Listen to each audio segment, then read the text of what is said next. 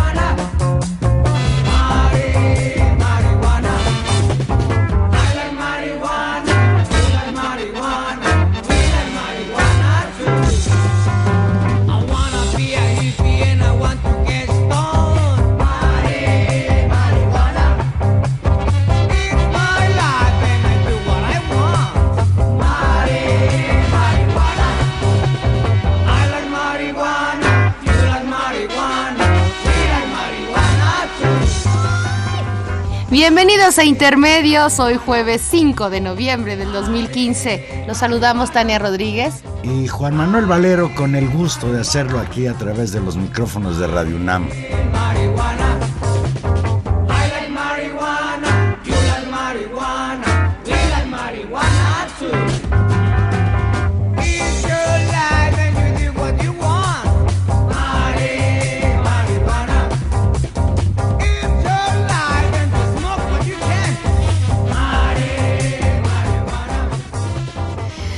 Pues así. Ya, se enmariguanó la cabina de radio, Tania, con estos sujetos. And Love, grupo mexicano. Pero ¿de dónde, qué época crees que son? Pues según nuestro sabiondo productor, nuestro musical productor, nos consiguió una pista ni más ni menos que del Festival de Avándaro, del legendario Festival de Avándaro, 11 de septiembre de 1971. Y donde una de las cosas que escandalizó junto con la famosa encuerada de Avándaro, ¿no? Que eso fue de los mitos más terribles, fue justamente esta canción, ¿no? O sea, o este tipo, o este tipo de reivindicación. Fíjate, escuchar esta canción significa darnos cuenta de que este asunto de la prohibición, la liberación de la marihuana en particular y las drogas en general es un asunto viejísimo que nadie le ha querido entrar de verdad. Y sí queremos hacer nosotros la aclaración pertinente que aunque hayamos entrado con esta canción tan pacheca, pues de ninguna manera nosotros vamos a hacerle aquí una apología a la marihuana. Muy lejos estamos de eso. Sin embargo, pues sí hay que comentar que ayer dio un paso muy importante, se dio un paso muy importante en la liberación del consumo de marihuana en México. Con cuatro votos a favor y uno en contra, la primera sala de la Suprema Corte de Justicia de la Nación avaló el amparo de un grupo de ciudadanos que alegaron la inconstitucionalidad de cinco artículos contenidos en la Ley General de Salud, en los cuales se prohíbe el consumo de marihuana. Estos cuatro personas que se ampararon son Josefina Ricaño, José Francisco Torres Landa, Armando Santa Cruz y José Pablo Girao. Y es importante señalar que ninguno de ellos consume marihuana, ni mucho menos. Ellos recibieron el amparo y la protección de la justicia federal, para consumir la planta de manera lúdica y recreativa, para divertirse, eso quiere decir lúdico, siempre y cuando la cantidad que porten de manera individual no rebase los 5 gramos. Los ministros de la Corte, José Ramón Cosío, Olga Sánchez Cordero, Alfredo Gutiérrez y Arturo Saldívar, quien presentó el proyecto aprobado, votaron a favor, mientras que el ministro Jorge Pardo Rebolledo se pronunció en contra. El proyecto, el proyecto histórico del ministro Saldívar avalado por la mayoría de los ministros, señala, y leo textual, esta primera sala no minimiza los daños que puede ocasionar la marihuana en el consumidor mayor de edad. Sin embargo, entiende que la decisión sobre su uso solo le corresponde tomarla a cada individuo. Así, este alto tribunal considera que pertenece al estricto ámbito de la autonomía individual, protegido por el derecho al libre desarrollo de la personalidad, la posibilidad de decidir responsablemente si desea experimentar los efectos de esa sustancia, a pesar de los daños que esta actividad puede generarle a una persona. Y ahí está el cuid del asunto. El problema no es si fumar marihuana hace daño o no hace de acuerdo con estudios médicos, claro que sí hace y sobre todo, pues en tratándose de las adicciones, el abuso hace que la cosa pueda ser peor. No, el asunto es que por qué el Estado va a tutelar tu conducta frente, en este caso, la marihuana. ¿Por qué va a decidir el Estado, un tercero, sobre tu decisión muy personal, si tú quieres, de fumar marihuana y asumir las consecuencias de lo que esto implica. Sobre todo, y ahí hay que decirlo, a pesar justamente del debate que hay sobre que no, esto no significa una apología de la marihuana, ni decir que ahora todo el mundo debería de fumar marihuana, si consigue eh, aceptar que que puede haber ahí una adicción y que puede generar daños.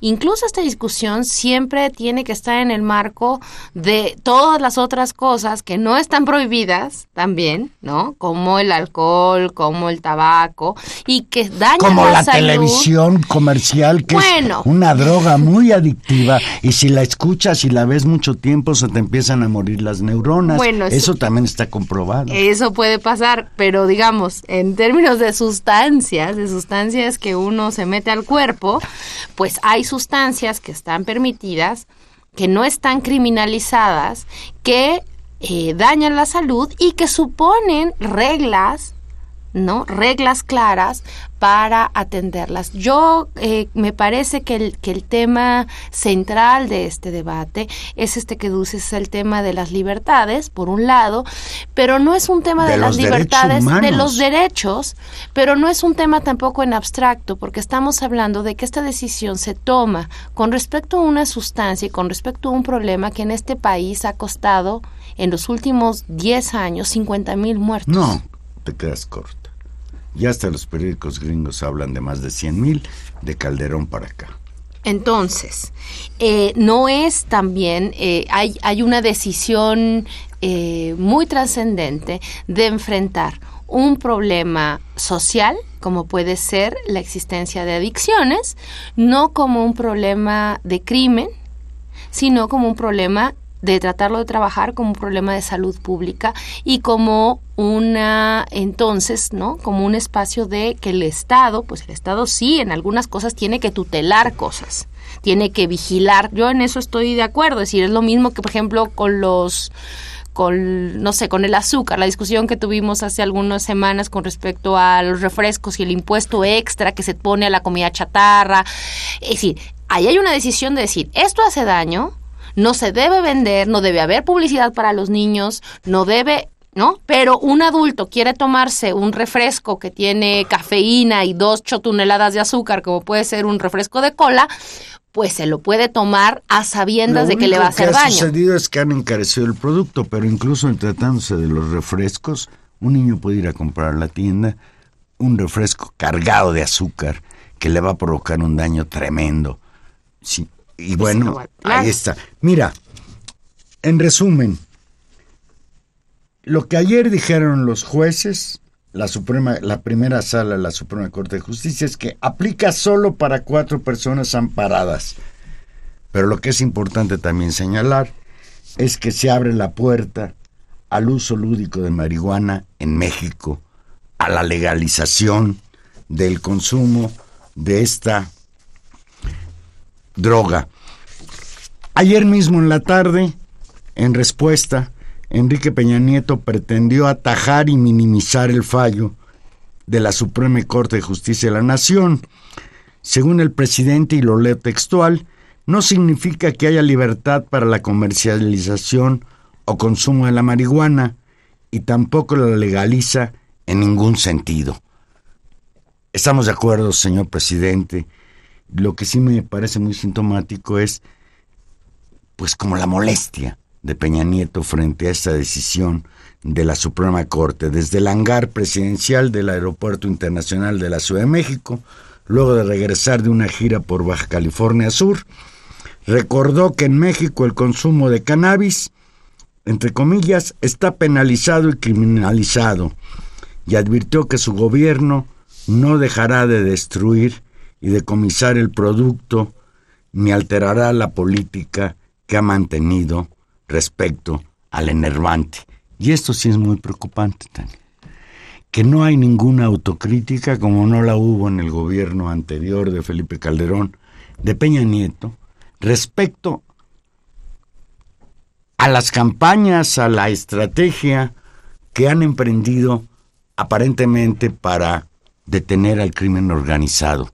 Al contrario, lo que han provocado es la violencia generalizada que existe en el país, con las consecuencias ya de todos conocidas. Peña Nieto, desde luego, no celebró la decisión, con un tono neutral y refiriéndose al desafío global de las drogas, calificando el consumo de estas como problema de salud pública y llamando a la discusión del asunto. Creo que es la única parte del discurso de Peña Nieto que yo quisiera recuperar, que está dispuesto el gobierno a que se abra un debate, un debate nacional en torno a esta decisión de la Corte de darle un amparo a cuatro personas. Y bueno, tan no está de acuerdo el gobierno de Peña Nieto, que no solo él habló en conferencia de prensa desde el hangar presidencial, sino que mandó, mandó a su equipo de comunicación también a tratarnos de explicar lo que ya sabíamos que había decidido la Suprema Corte de Justicia de la Nación. En conferencia de prensa, eh, pues esta serie de colaboradores de Peña Nieto, fundamentalmente el vocero presidencial Eduardo Sánchez, el consejero jurídico Humberto Castillejo Cervantes, reiteraron esta postura que es pues la postura oficial del ejecutivo del ejecutivo. Eh, ratifican que el amparo solamente autoriza a cuatro personas de este recurso constitucional. Y bueno, eh, retoman los, los, las consideraciones de la primera sala y particularmente se refieren al pronunciamiento sobre el daño a la salud que provoca la marihuana y que es constitucionalmente válido que el Estado regule eh, regula este producto, ¿no? La declaración de Castillejo Cervantes abundó en los alcances de la sentencia y observó que se trata de un criterio aislado y no de una jurisprudencia, por lo que de existir futuros amparos corresponderá a cada instancia jurisdiccional decidir sobre cada asunto concreto, de manera que el criterio no es obligatorio para los juzgadores. El consejero jurídico rechazó abordar el impacto de una eventual cascada de amparos para no especular y el vocero presidencial sintetizó. La marihuana no está legalizada, solo favorece a los cuatro amparados y no significa que cualquier ciudadano pueda sembrarla para su consumo. Las políticas de combate contra las drogas y el narcotráfico no se verán alteradas. Y digamos, esa es la, la, la, marca del discurso. Es una postura profundamente autoritaria y discriminadora. ¿Qué tienen de privilegio estos cuatro amparados sobre el resto de la población? Pues, pues que se amparan. pues un amparo. Entonces, ¿qué sigue? Pues yo me imagino que sí se viene la cascada de amparos, sobre todo entre personas que sí consumen esta droga y que sí se sienten afectados porque son considerados criminales, se tienen que esconder para hacerlo, tienen que recurrir al narcotráfico, a los narcotraficantes, exponerse a todo esto y bueno, hasta ahí está el asunto. Hay un, hay, antes, antes de pasar a las, a las razones, digamos, del tema de la, de la marihuana en sí, me interesa que, que discutamos, eh, digamos, esto que tú señalas sobre el, la especie de molestia que hay o, el- o la sensación como de molestia de parte del Ejecutivo Federal frente a este tema.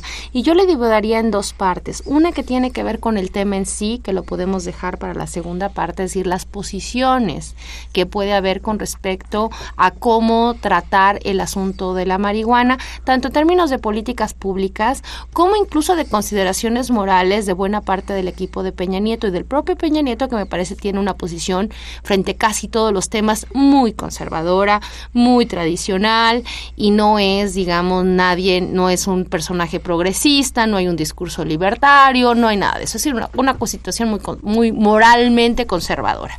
Muy bien. Eso por un lado.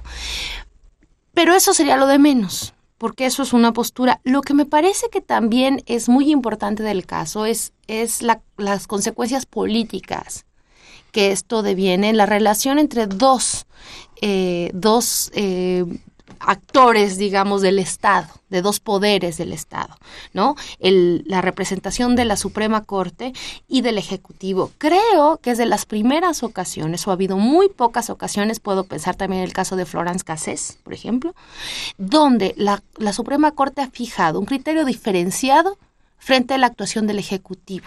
Y me parece que eso Ha es hecho muy realidad eso la que no división lo, de la poderes. división de poderes. Y me parece que eso es muy importante. Tengo la impresión que por la reacción, eh, incluso como beligerante, como rápida, como áspera del Ejecutivo, tengo la impresión que no terminaban de esperar este resultado, que no se imaginaron tal vez eh, que la Corte iba a terminar de decidir así y, y- y ya de esta manera este tema.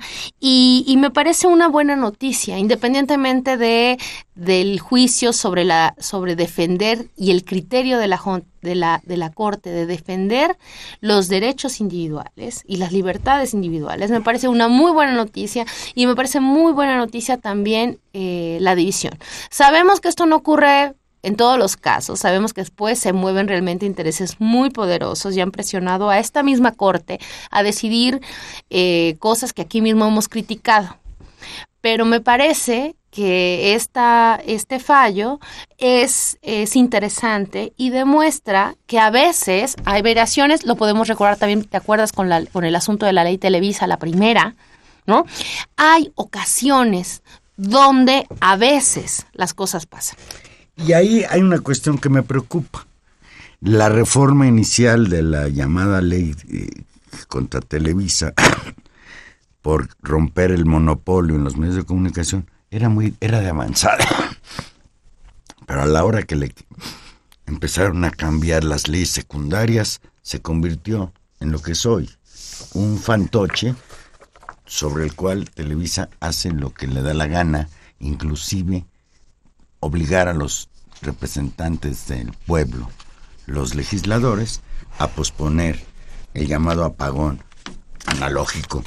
Fíjate, Tania, la respuesta a, a lo que la Corte ayer decidió por parte de la Organización Sociedad Mexicana de Autoconsumo Responsable y Tolerante, que fue la promotora del amparo. Desde luego se, perdón, celebró la determinación de los magistrados para concederles el amparo y aseguraron, leo textual, en un contexto de violencia y falta de liderazgo político en México, la Suprema Corte de Justicia de la Nación se porta a la altura del debate para refrendar la supremacía de los derechos humanos de los ciudadanos mexicanos.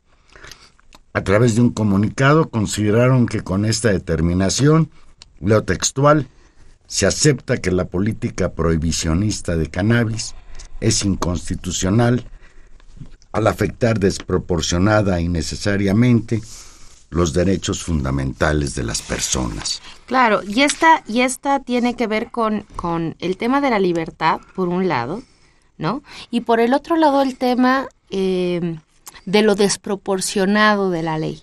Y esto me parece que también es un asunto importante, porque es, hay, hay ahí otro tema, pero yo decía, el tema de las libertades no solamente es un tema de discusión de las libertades en abstracto, sino en un contexto concreto, que, que pone en juego tanto el tema de los muertos, los desaparecidos, todo esto que tenemos, pero por otra parte la cantidad de gente que está presa en la cárcel por razones, ¿no? De haber traído eh, algo de marihuana y entonces eh, ser considerado un narcotraficante y de delitos contra la salud y donde sabemos que las estadísticas de delitos contra la, ah, contra la salud han sido indicadores para reportar cómo el Estado mexicano lucha contra el crimen organizado sin que necesariamente la gente acusada o buena cantidad de la gente acusada por crímenes contra la salud sea realmente parte del crimen organizado. Ese es también el otro, el otro gran asunto y es donde la Corte también pone un tema importante en la desproporcionalidad, digamos, de las sanciones asociadas al consumo de marihuana. Continúan eh, los que ganaron el amparo. Leo textual. La Corte Suprema hoy nos confirma lo que muchos ya sabíamos. La política de drogas hoy viola los derechos humanos que nuestra Constitución defiende y ante tal declaración es imperante un cambio radical en la forma en que a la fecha ha venido actuando el Estado mexicano en la materia. Esto lo señaló Armando Santa Cruz, integrante de este colectivo. La asociación aseguró que no todo está hecho, por lo que llamaron al Congreso de la Unión a que haga las modificaciones pertinentes en la ley para hacer valer los derechos humanos de todos, incluyendo a quienes en México consumen marihuana. Y de eso se trata.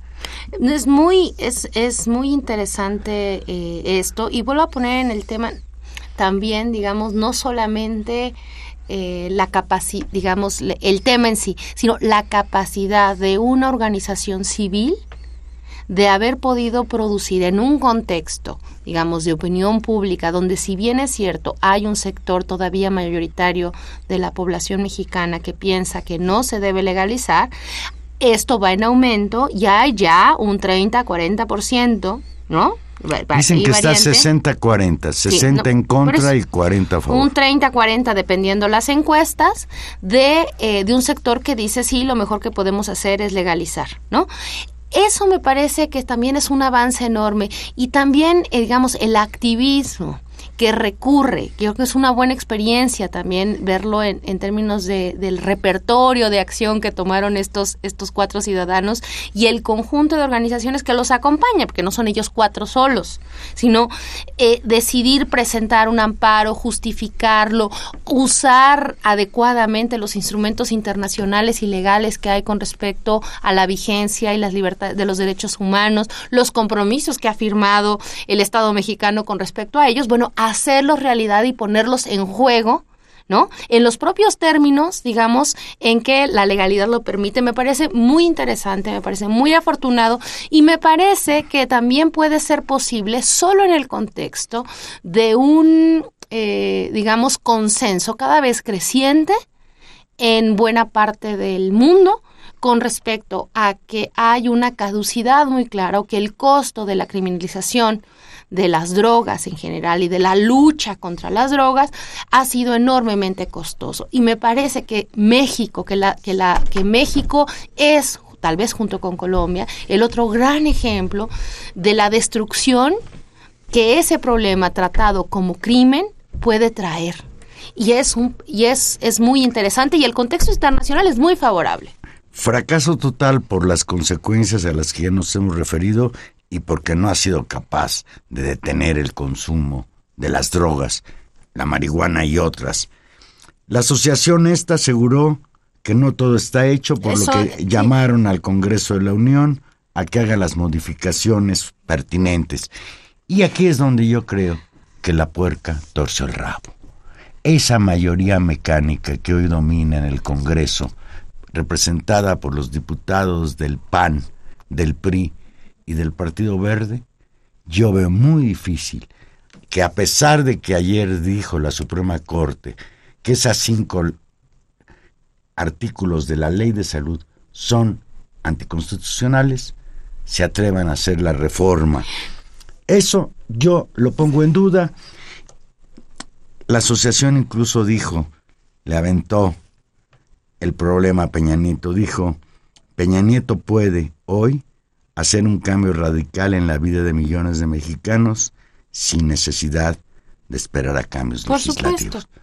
Pero es pedirle peras al olmo. Sí, y, y con respecto a lo que tú dices, claro, seguramente no será inmediato que el Congreso suba el tema, que se construya una mayoría, pero, pero no importa, es un primer paso. Es un primer paso que abre las condiciones para que esta discusión se esté dando en términos públicos, para que haya mayor información y seguramente con el paso del tiempo va a ir cambiando. El mejor ejemplo que tenemos sobre eso es lo que ha pasado en Estados Unidos. Estados Unidos ha cambiado en los últimos 20 años las consideraciones con respecto a la no legalización versus a la legalización. Y en territorio norteamericano, ellos que son los, los, los, que impulsaron la guerra contra el narcotráfico como, como, y la lógica prohibicionista como una política mundial, pues ya tienen cada vez más estados más estados donde la producción y el consumo de la marihuana es legal. Y yo creo que eso, eso, eso es una tendencia que, que va a ser difícil que, que, se eche para atrás. Y con esta decisión me parece que tiene un punto a su favor. Y volvemos a lo mismo, esto no significa que digamos, ah, qué bueno, ahora todo sea marihuano. No, lo que estamos diciendo es, qué bueno, qué bueno, que la política no sea una lógica prohibicionista, que sea una lógica de salud, porque eso no significa que tengamos una política prohibicionista para los refrescos de cola, a pesar de que sabemos que hacen daño y hagamos campañas para decir que no debemos tomar y que los niños, por supuesto, y que no es sano que, que la gente tome refrescos de cola o que nadie se le recomienda que fume y a nadie se le recomienda que se vuelva alcohólico. De eso es de lo que estamos hablando. Simplemente Y- es y- trabajarlo desde y otro lugar. tampoco vamos a entrar en el terreno de discutir que si el alcohol hace más daño o el tabaquismo. El tabaquismo está comprobado incluso Bueno, a mí me parece que es- hay que decirlo. que fumar y tomar alcohol es mucho más dañino que fumar marihuana. Pero Está bien. no se trata de eso, porque entonces entraríamos en el terreno. Ah, entonces, ¿por qué no prohíben mejor el alcohol y viene un asunto como el de la ley seca y prohíben fumar? Yo creo que por ahí no va el asunto. Claro, pero, Sí por estoy ejemplo, de sí acuerdo está muy bien. en que hayan aumentado el impuesto a las bebidas alcohólicas y, a al los tabaco cigarros. y que esté prohibido manejar y que las sanciones por manejar o por cometer alguna responsabilidad alcoholizado sean mayores porque es una Que, por irresponsabilidad. Y por ejemplo, también Mm. que esté prohibido fumar en espacios públicos porque no- los no fumadores no tenemos por qué Está liar prohibido. por eso. Eso supone regulaciones. Entonces, el, el problema no es la regulación del Estado. Por supuesto que el Estado tiene que regular Pero no el prohibir. tema. Ah, bueno, ese es el punto. Ese es el punto. Tenemos el, que ir, el ir derecho del eso. individuo termina en el momento en que sus derechos lesionan a Y terceros. eso es muy difícil de medirlo. Y eso se construye socialmente. Y eso se construye con, con reglas. Yo creo que el paso enorme es quitar un, un estigma que se ha puesto sobre un cierto tipo de drogas, pero particularmente sobre una droga que se ha demostrado científicamente que tampoco es que sea tan riesgosa, si no estamos hablando de la heroína, por ejemplo, ¿no? Ni Para la salud.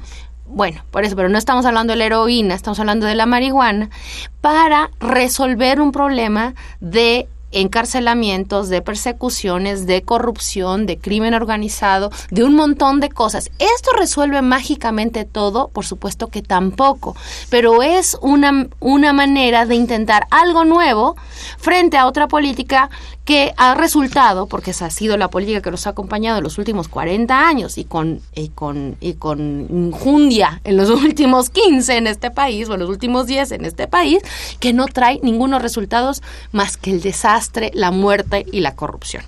Y frente a las voces que por ahí yo he escuchado en las redes sociales respecto a que esto es una cortina de humo, no, de ninguna manera es una cortina de humo y con Bueno, esta ¿cortina discusión de humo sobre qué? sí que se está metiendo el tema de la marihuana para No. ocultar otros problemas. Los otros problemas no se ocultan. Seguiremos No, analizando y tratando de entender qué pasó en Ayotzinapa. No, no va por ahí. Fíjate, Tania, es tan importante esto. Quizás nosotros no le damos la importancia que debe tener, que hoy la prensa internacional se volcó sobre el tema. Y en términos positivos, en Le general. dio la vuelta en al términos mundo. positivos. Vamos, vamos a ver algunos ejemplos. El diario estadounidense de New York Times da cuenta de la decisión del máximo tribunal mexicano en su portada principal y dice lo textual. La decisión refleja un cambio de dinámica en México, donde desde hace décadas la guerra respaldada por Estados Unidos contra las drogas ha producido mucha agitación, pero pocas victorias duraderas. Hoy en día el flujo de drogas hacia Estados Unidos continúa junto con los combustibles políticos de corrupción en México. El país desanimado por la lucha incesante contra los traficantes sigue sumido en la violencia. El Wall Street Journal, por su parte, precisó que aunque la posesión personal de pequeñas cantidades de marihuana ya es legal desde hace más de una década en México, el cultivo y la venta han sido prohibidos desde 1926. La marihuana sigue siendo una fuente de dinero significativa para los cárteles de la droga en México, que exportan cientos de toneladas de la misma a Estados Unidos cada año. Recordó, además, que esta decisión se da en el contexto de la campaña del gobierno federal contra los cárteles de la droga, que ha desatado una violencia que ha matado a más de 100.000 mexicanos y que ha dejado a 20.000 personas desaparecidas.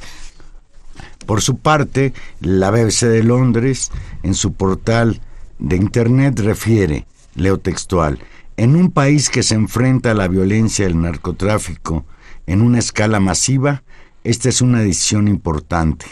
Aunque el fallo solo se aplica a las personas que llevaron el caso a la Corte Suprema, los activistas ven esto como un gran primer paso. La determinación de la Suprema Corte de Justicia de la Nación ocurre cuando el país aún vive las secuelas de la guerra contra el narcotráfico que declaró el anterior presidente Felipe Calderón, subraya la BBC de Londres. Y el Financial Times califica el fallo de la Suprema Corte como un primer paso potencialmente de largo alcance en un país donde los cárteles hacen alrededor de un tercio de sus ingresos de la venta de hierba ilegal. Mientras, el diario español El País precisa, México rompió con su pasado. La Suprema Corte de Justicia de la Nación, por cuatro votos a favor y uno en contra, ha abierto las puertas a la legalización de la marihuana con fines lúdicos y sin ánimo de lucro. La histórica decisión supone un paso gigante para un país que durante años ha combatido a sangre y fuego el narcotráfico. Me parece que el saldo es a todas luces además interesante positivo.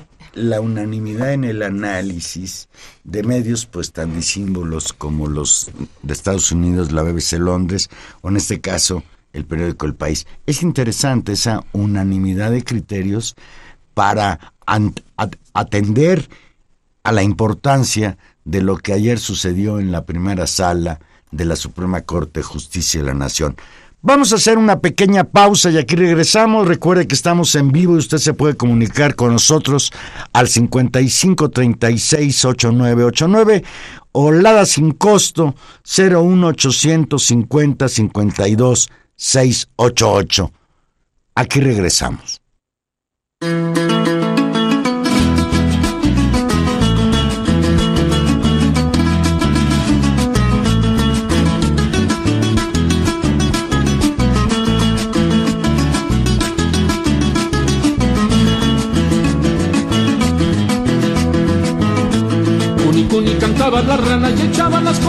Marihuana.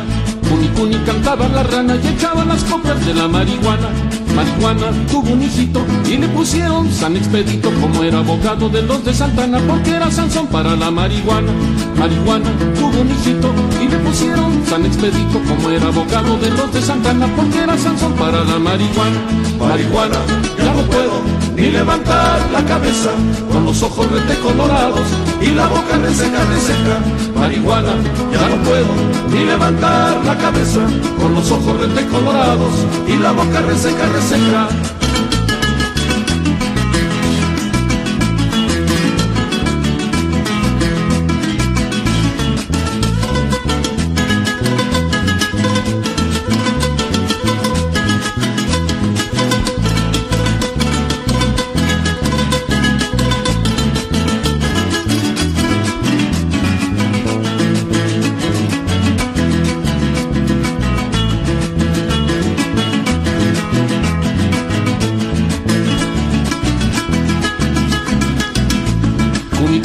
Cantaba la rana y echaban las coplas de la marihuana. Cuni cuni cantaba la rana y echaban las coplas de la marihuana. Marihuana tuvo un hijito y le pusieron San Cantador, como siempre, el Oscar Chávez. ¿no? Precioso. Yo cada vez que oigo Oscar Chávez siento que todavía hay gente buena. en Lo queremos mundo. tanto. Sí, queremos mucho a... Queremos tanto a Oscar Oscar Chávez para el Parafraseando a, a Cortázar. Exacto. Dice Luis Sánchez que nos llama Iztapalapa, dice, el consumo de marihuana es una decisión personal, pero con fuertes daños a la sociedad, ya que combinada con el alcohol vuelve agresiva, agresivo al consumidor. Pues sí, y entonces... es cierto. pro- claro, y podemos prohibir entonces el alcohol. Me- es decir, que- ¿no? Es decir, el, eh, el punto es sí, claro, y hab- y habría que tener consumos responsables y tenemos que enfrentar pues la raíz de fondo de por qué la gente puede caer en alguna adicción, que tiene que ver incluso con la insatisfacción en términos de sus proyectos de vida, con, o sea, muchísimas cosas que pueden estar asociadas a, la- a un fenómeno multifactorial y complejo como puede ser las adicciones. El tema es que la prohibición en sí no resuelve, y esa es la experiencia histórica del caso, las adicciones. Tenemos evidencia histórica de que la, la, actividad eh, libre va a resolver el problema de las adicciones, Pues, seguramente tampoco, porque alguien podría decir, pues el alcoholismo ha seguido creciendo. Claro, el tema va a pasar por la decisión que como sociedad hagamos para atender eso en términos de salud pública, no de un problema de, de crimen. Y el Sí. problema del crimen es que trae, ha traído asociado efectos devastadores para la sociedad mexicana. Eh, De, esa es la, esa es la, ese es el dilema en el cual estamos. Nadie dice que este, legalizando viviremos en Disneylandia.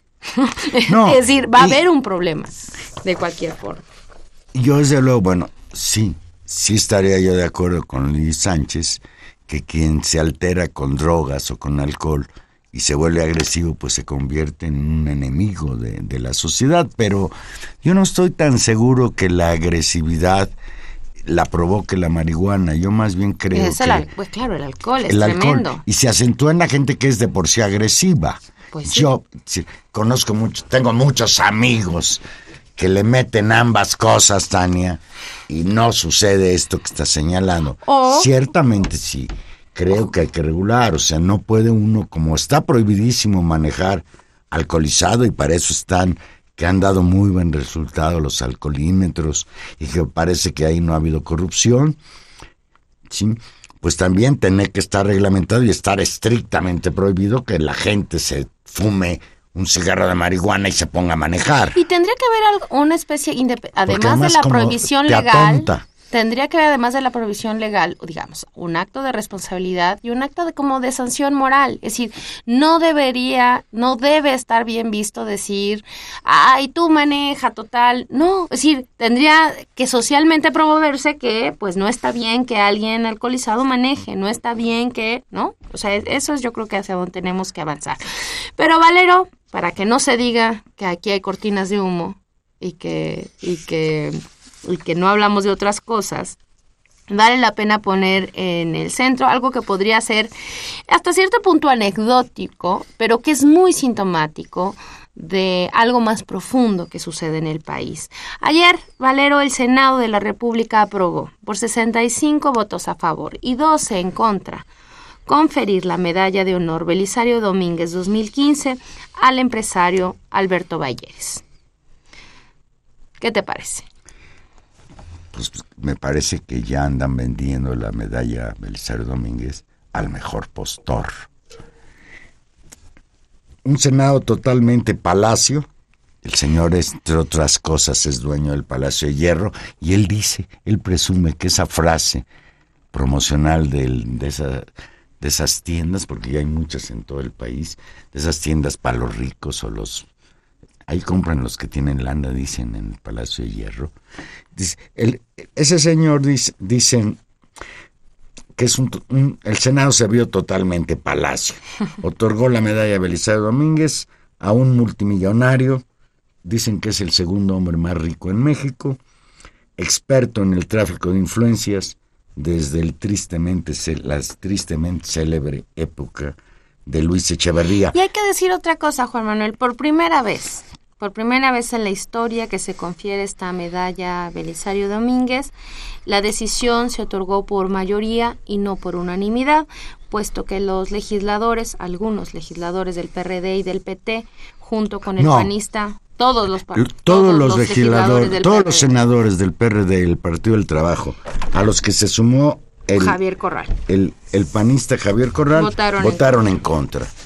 Los argumentos que más destacaron fue el de Manuel Bartlett, de, coordinador del Partido del Trabajo, quien acusó al señor Emilio Gamboa, coordinador de la bancada del PRI en el Senado, de haber impuesto la candidatura de Balleres, quien dijo, leo textual a Bartlett, acumuló su gran fortuna a través de beneficiarse de las privatizaciones de empresas estratégicas y de los privilegios fis- fiscales otorgados a los magnates del país.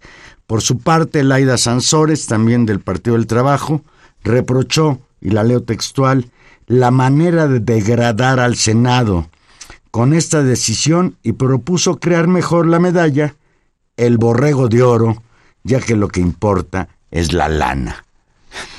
Bueno, para, para los, digamos, a estas alturas ya hay mucha más información sobre, sobre Alberto Balleres, pero de cualquier manera vale la pena precisar quién es. Es eh, reconocido como el segundo hombre más rico de México después de eh, Carlos Slim.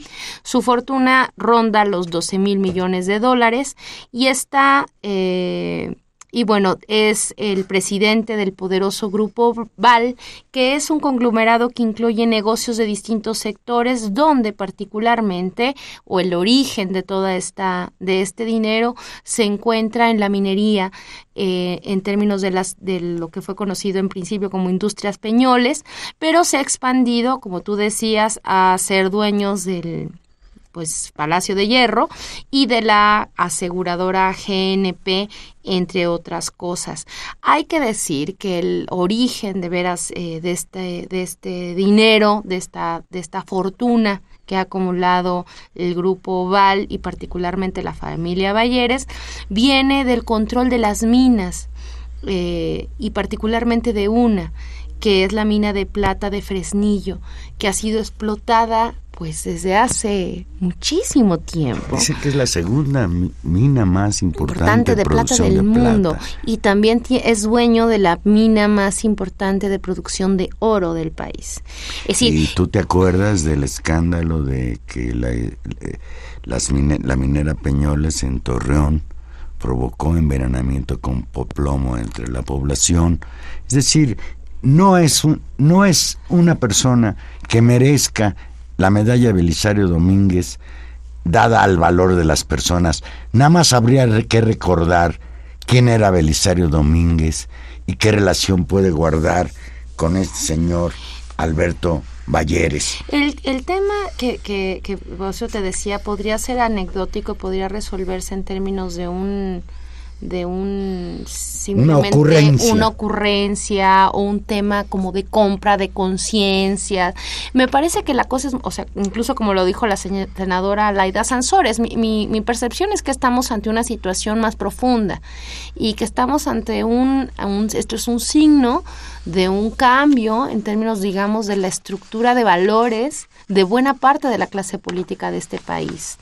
Eh, y eso es un y eso se ha venido construyendo desde hace por lo menos digamos desde el gobierno de de, de la Madrid, cuando tú te acordarás, se hablaba de la llegada de los tecnócratas y la salida de los viejos políticos.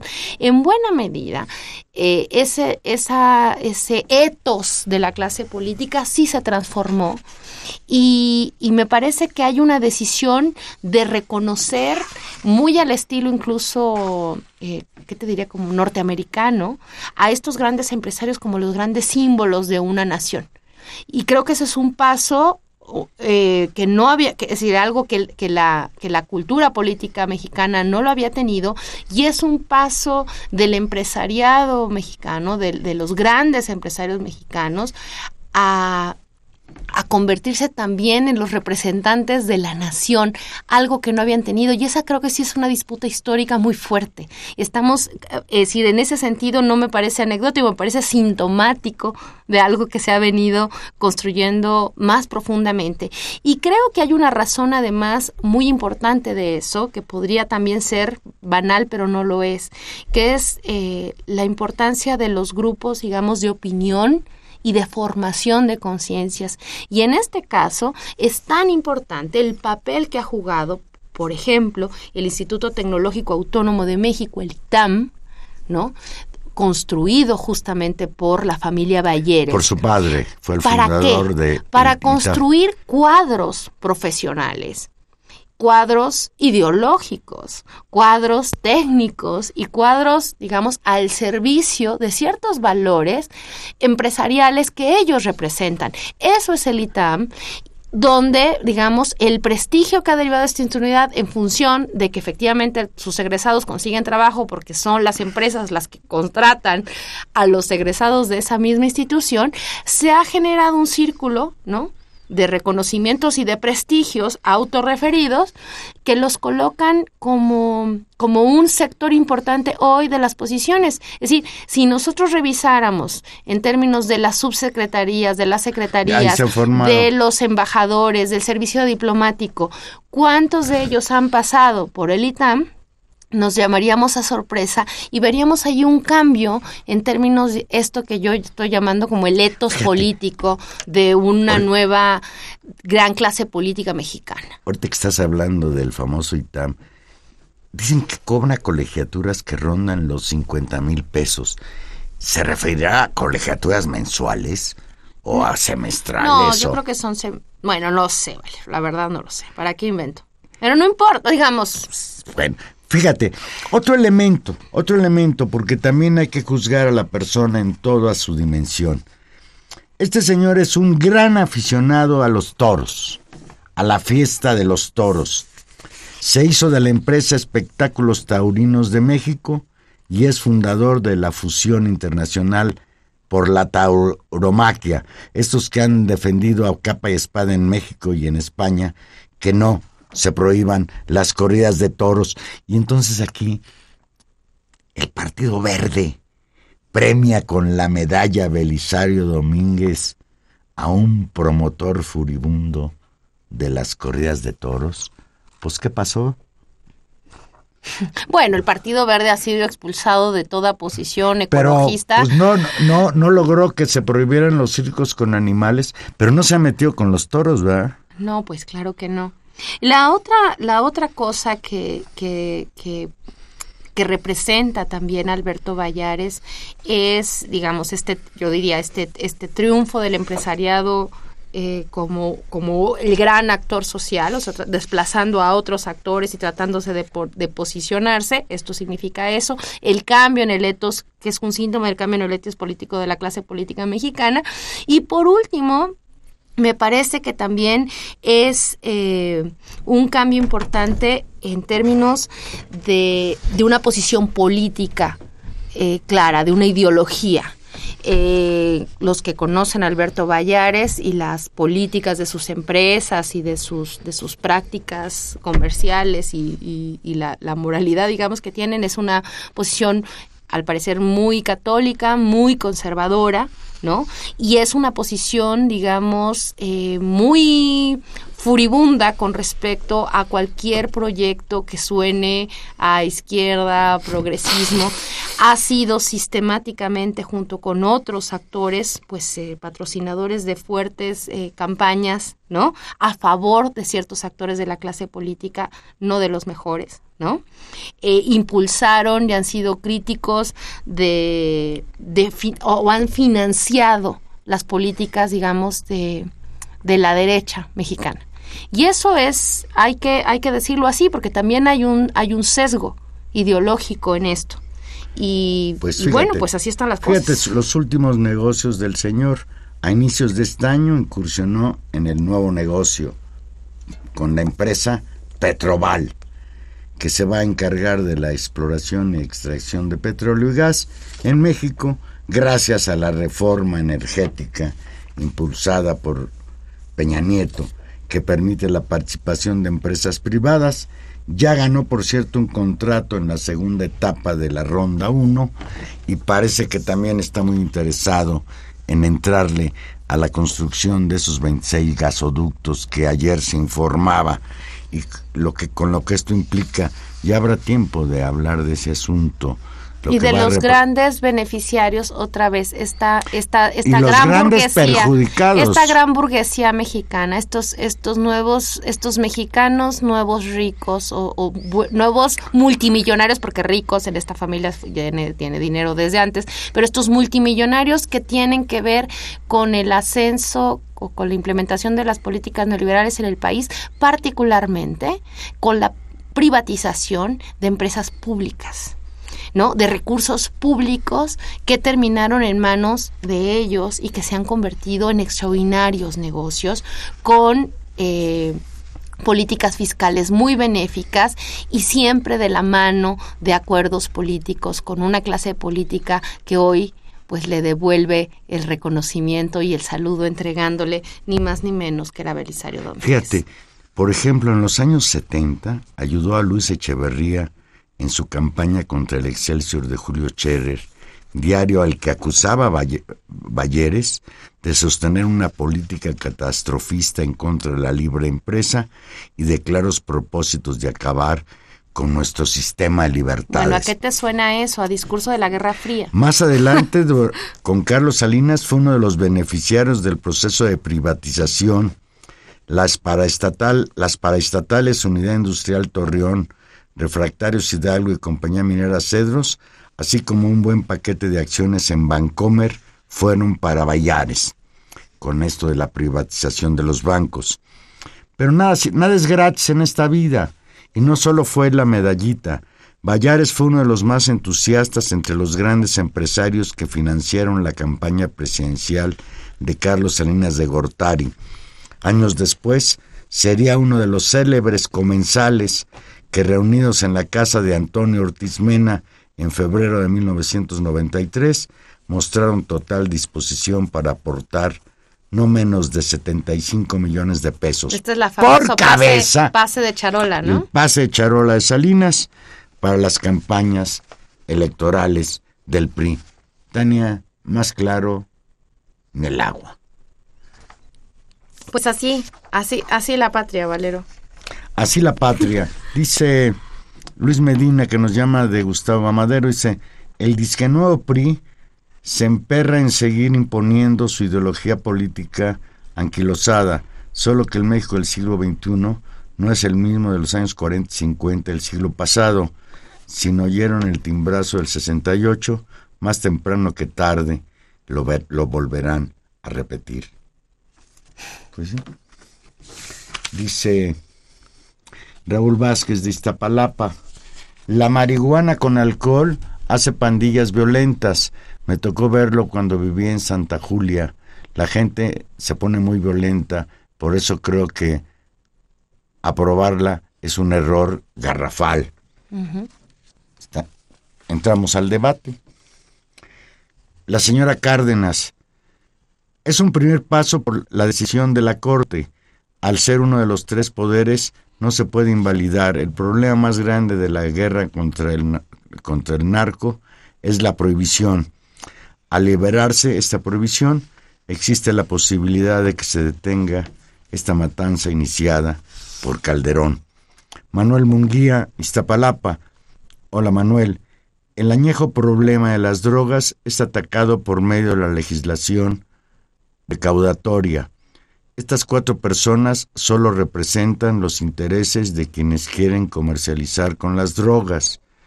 ¿En qué nos puede beneficiar si no se ha consultado al pueblo, sobre todo si se ataca y criminaliza al consumidor? ¿De qué le sirve al país si siguen el resto de problemas que dañan, que lo dañan? Por cierto, en Avándaro hubo soldados vendiendo marihuana y pastillas a los asistentes, lo sé, porque lo vi. Porque ayer subiste, Manuel, qué envidia. ¿Yo sabes por qué no fui? porque estaba muy herido por lo que pasó en el jueves de Corpus Christi.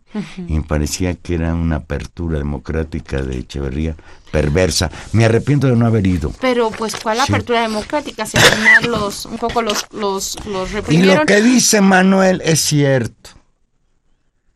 Aguas con eso de la lucha contra las drogas. El ejército desde épocas inmemoriales es reconocido porque trafica con marihuana Pues por y eso. la fuman los soldados con militar alegría. Bueno, pues eh, justamente por eso es importante cambiar los parámetros de una especie de doble estatus de la prohibición y de la, los efectos corruptores que tiene violar una ley que todo el mundo sabe que se viola en una prohibición que, que, que no opera más que para encarecer los productos, para criminalizar a la gente y para establecer mecanismos de corrupción. Eso es en buena forma lo que, lo que debe cambiar y yo sí creo que es mucho más importante que haya una regulación clara eh, en términos del consumo de sustancias y de respeto a la libertad individual, pero sobre todo desmontar esta lógica prohibicionista que ha traído consecuencias nefastas para la gobernabilidad y para, para, para el Estado mexicano en su conjunto. Ya nos vamos. Ya nos vamos, Juan Desde Manuel. 1954, el Senado de la República de México entrega una medalla en su honor, a ciudad- en, honor de Belisario Domínguez, a ciudadanos que se distingan por sus servicios a la nación o a la humanidad. En 2015, el PRI, el PAN y el Partido Verde vendieron la medalla que lleva su nombre al mejor postor. Pues sí, Juan Manuel, ahí, ahí estamos. Síntoma de la época. Y bueno, y mientras todo eso pasa, ¿quién crees que viene? Ah, esa es la buena noticia.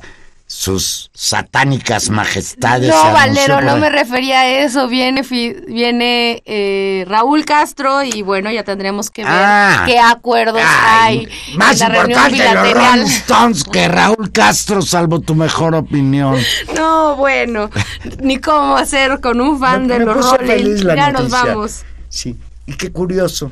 Hoy que anunciamos que vienen, creo que en marzo, los Rolling Stones, ¿sí? A la Ciudad de México después de 10 años, ¿verdad? Más o menos. Sí, de 10 años. De, die- de 17, no. No, no. de 10 años. Este niño es muy joven. No, claro que no, Gil. No mientas.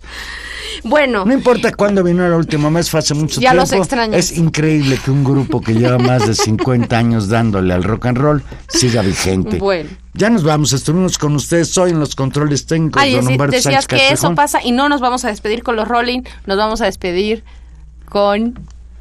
Ya lo eran, con Bob Marley. Vámonos. Gracias, Gilberto Díaz, en la producción. Nosotros nos despedimos. Adiós. Nos escuchamos el próximo jueves. Buenas noches.